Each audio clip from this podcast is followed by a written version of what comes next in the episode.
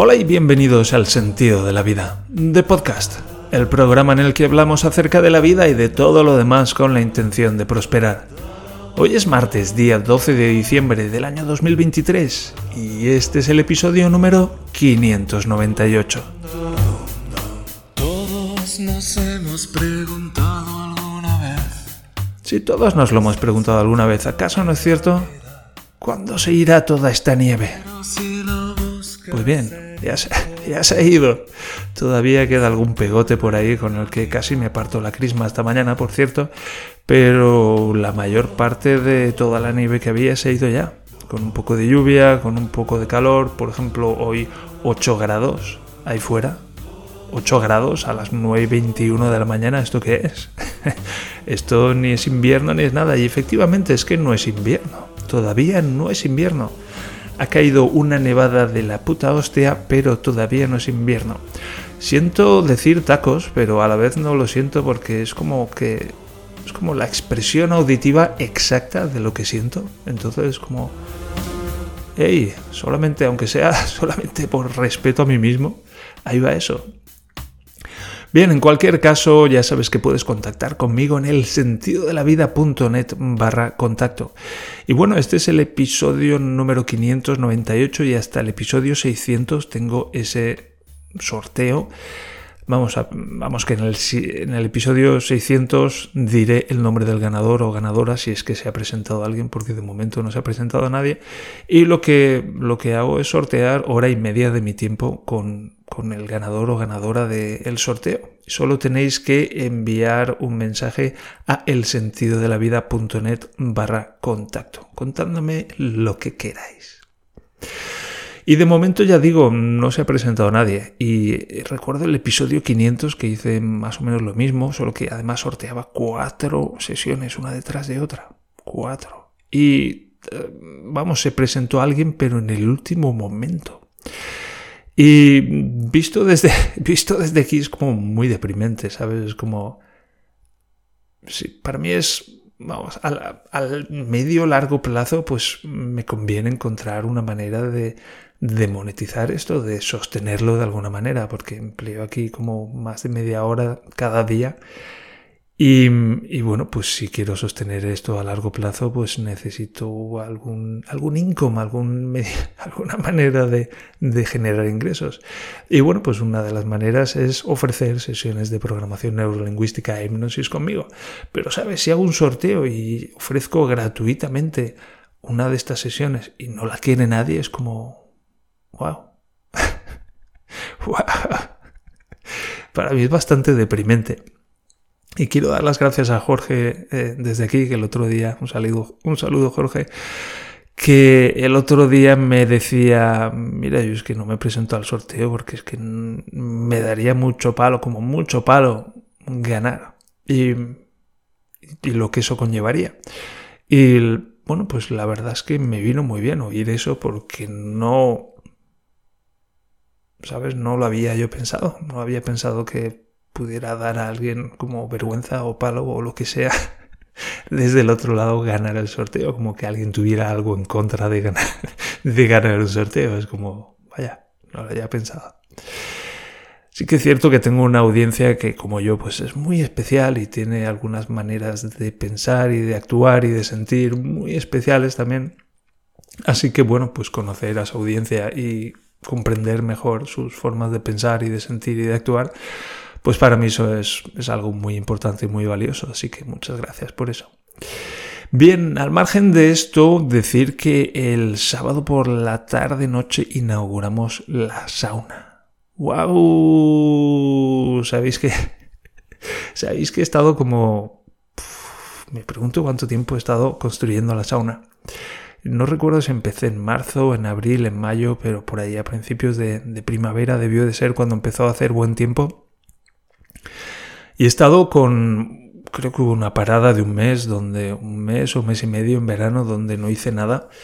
Pero el resto del tiempo he estado, pues, sin prisa, pero sin pausa, construyendo la sauna. Y wow, ha quedado fenomenal. Hemos tenido, durante gran parte del último, del último periodo de construcción, pues he tenido como una, una lona tirada en el suelo que le da un aspecto como muy guarro y muy, y muy en construcción. Y el otro día la, bueno, pues limpié, retiré la, retiré la lona esta y limpié y wow, qué aspecto tenía la sauna, madre mía. Os em, subiré una foto a la, al canal de Telegram para que lo podéis ver los, los que estáis ahí, pero ha quedado muy, muy chula la sauna.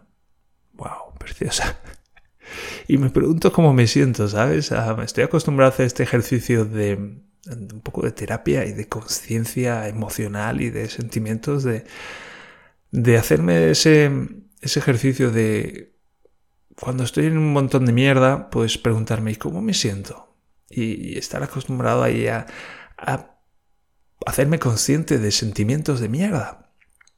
Y al preguntarme cómo me siento ahora en este momento en el que, bueno, pues hemos inaugurado la sauna, wow, me doy cuenta de que pues es un cambio, es un cambio, es voy a hacer consciente mis sensaciones y mis emociones, pero en esta ocasión son agradables. Y oye, me voy a detener aquí un buen rato a, hablar acerca de esto.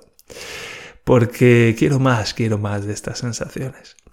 Y son unas sensaciones muy gratificantes de, de ostras, me siento muy feliz y, orgulloso de todo el trabajo que he hecho y de cómo cuando empecé en primavera, pues, o sea, no, no creía que fuera capaz de llevar adelante este proyecto.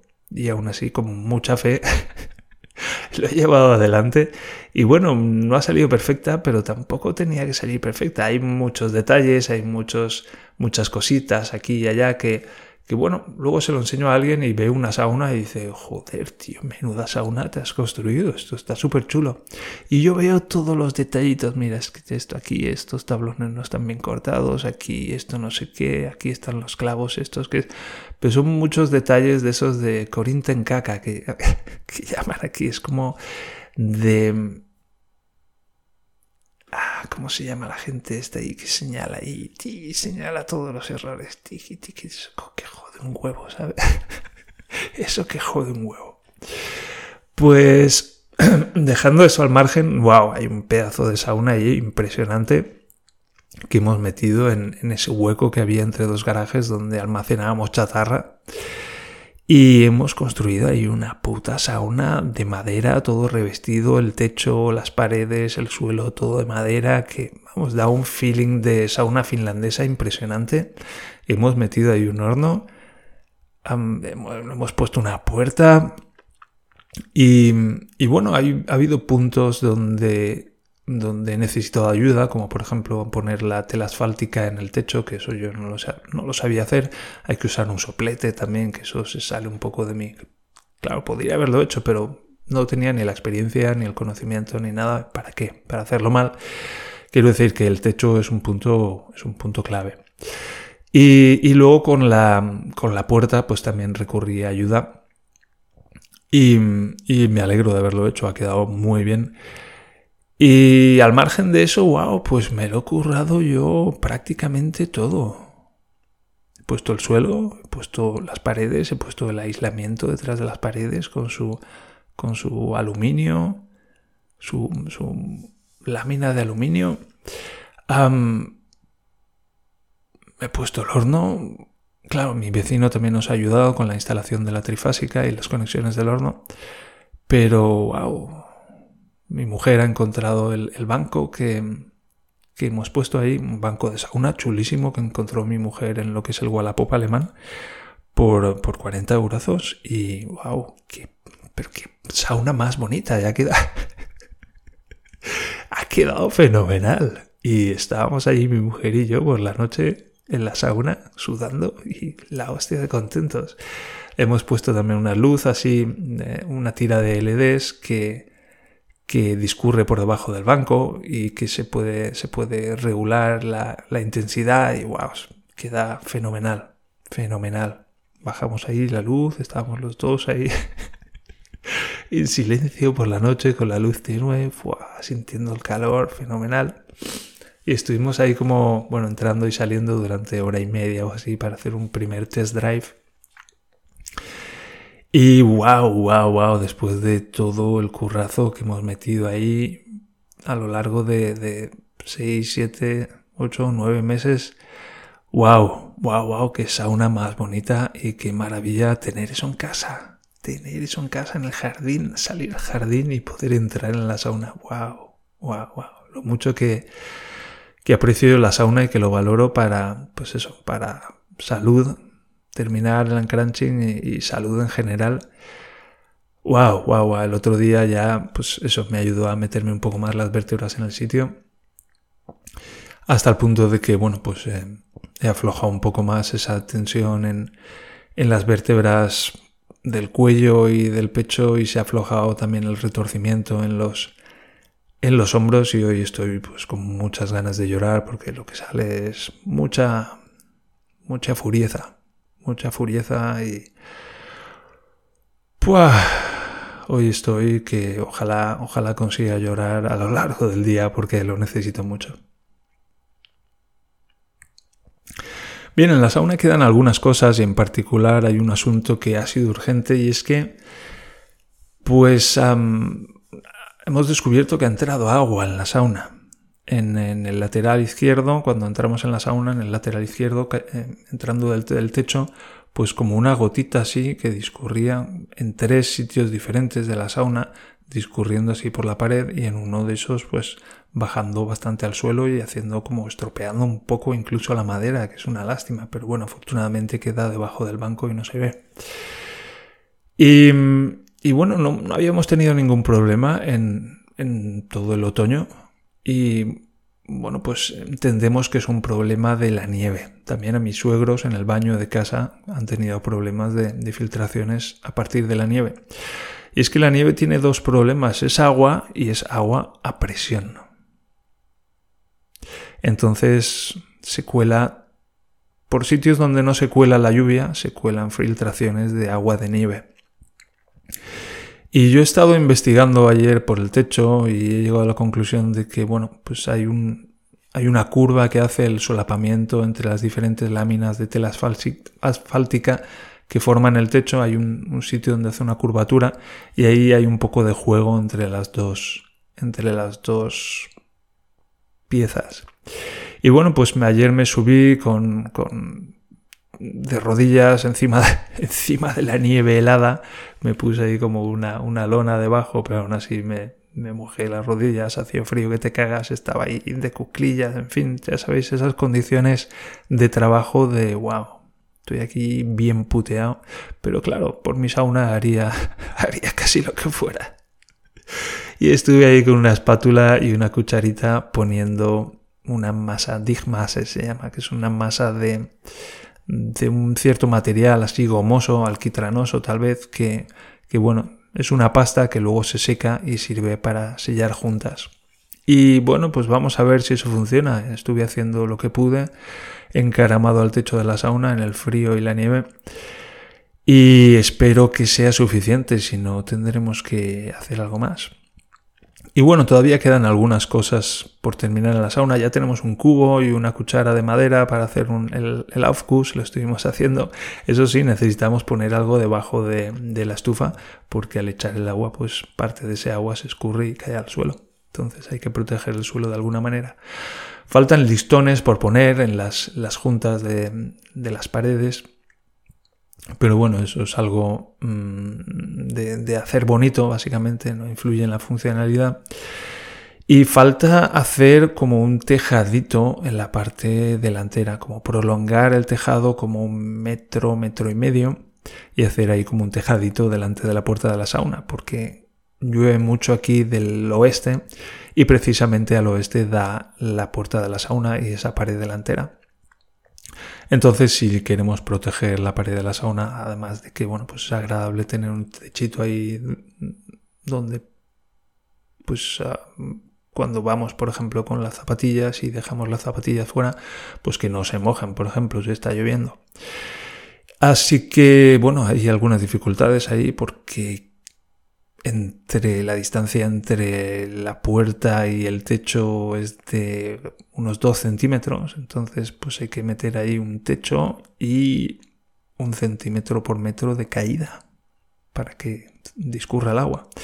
Entonces, bien, hay algunas dificultades técnicas y cosas, dificultades que voy a tener que enfrentar. Hoy voy a seguir investigando diferentes materiales que puedo utilizar. En principio había pensado en una, en una madera contrachapada. El techo está hecho de, de madera contrachapada. Y bueno, simplemente prolongarlo. Pero ya digo, estamos muy limitados por, por esa altura entre el techo y la puerta. Y, y bueno, pues a ver qué, qué puedo inventar. Bien dicho esto, vamos a proceder con la lectura de un capítulo de The Big Crunch. Es un episodio muy cortito hoy. Adentro música. ¿Adentro o dentro música? Hmm. Eso es casi filosófico. En cualquier caso, que suene la música del Big Crunch para prepararnos para la lectura de este capítulo 20, un capítulo muy especial como podréis escuchar a continuación. Dentro capítulo 20 de The Big Crunch.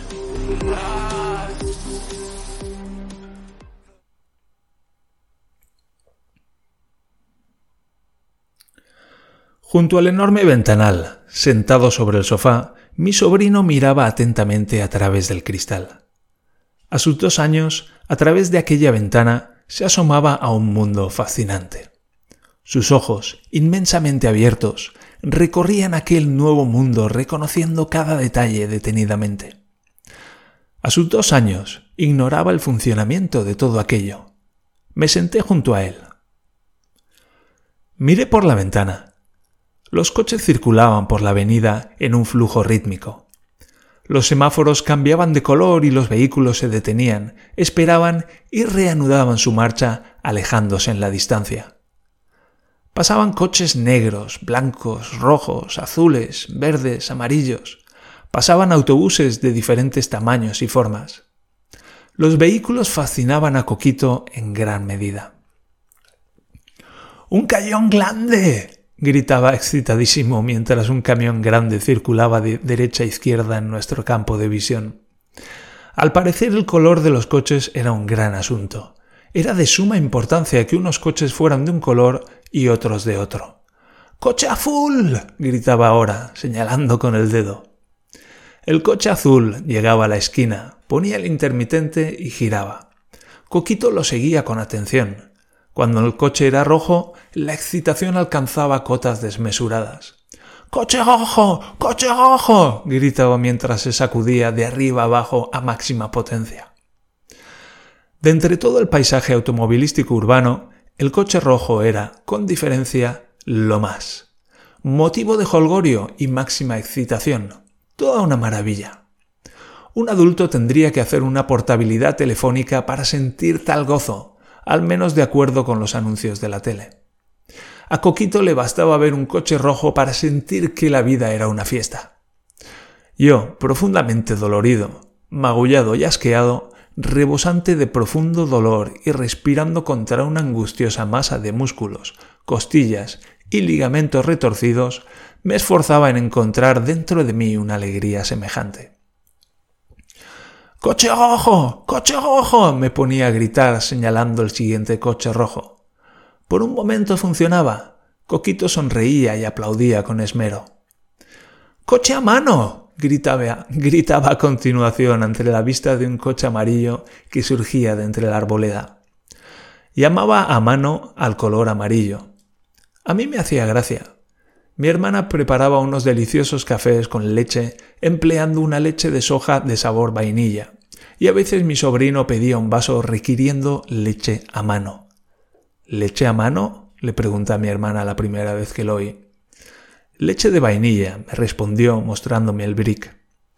Leche amarilla, leche a mano. Lo decía con tanta dulzura, con tanta ternura, que pronto terminé pensando que el color amarillo tenía un nombre equivocado, que ese color en particular tenía que llamarse color a mano. Habría que revisar y corregir todos los diccionarios, pero sin duda valdría la pena el esfuerzo. Así, el sol, por ejemplo, pasaría a ser de color a mano. Por ahí iba otro coche a mano. Coquito reía con júbilo ante la visión. Le señalé un taxi. Al parecer ya los conocía. Los podía distinguir por la luz verde sobre el techo. El verde era verde. Le expliqué que los taxis recogían personas y las transportaban de un lugar a otro.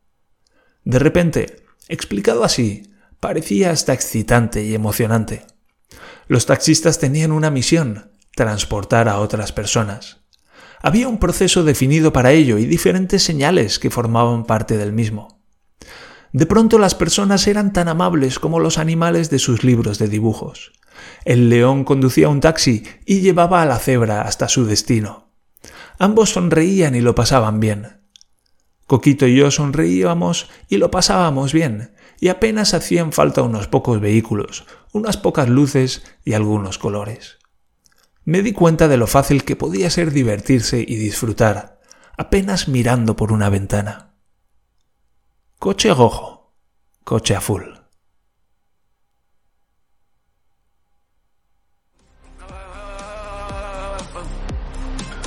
Bien, hasta aquí la lectura de un nuevo capítulo de The Big Crunch, donde prácticamente pues aparqué el Big Crunch completamente para disfrutar de un rato con mi sobrino, mi sobrino Coquito quien, bueno, pues a día de hoy ha cumplido, ya no sé si nueve o diez años, ya he perdido la cuenta.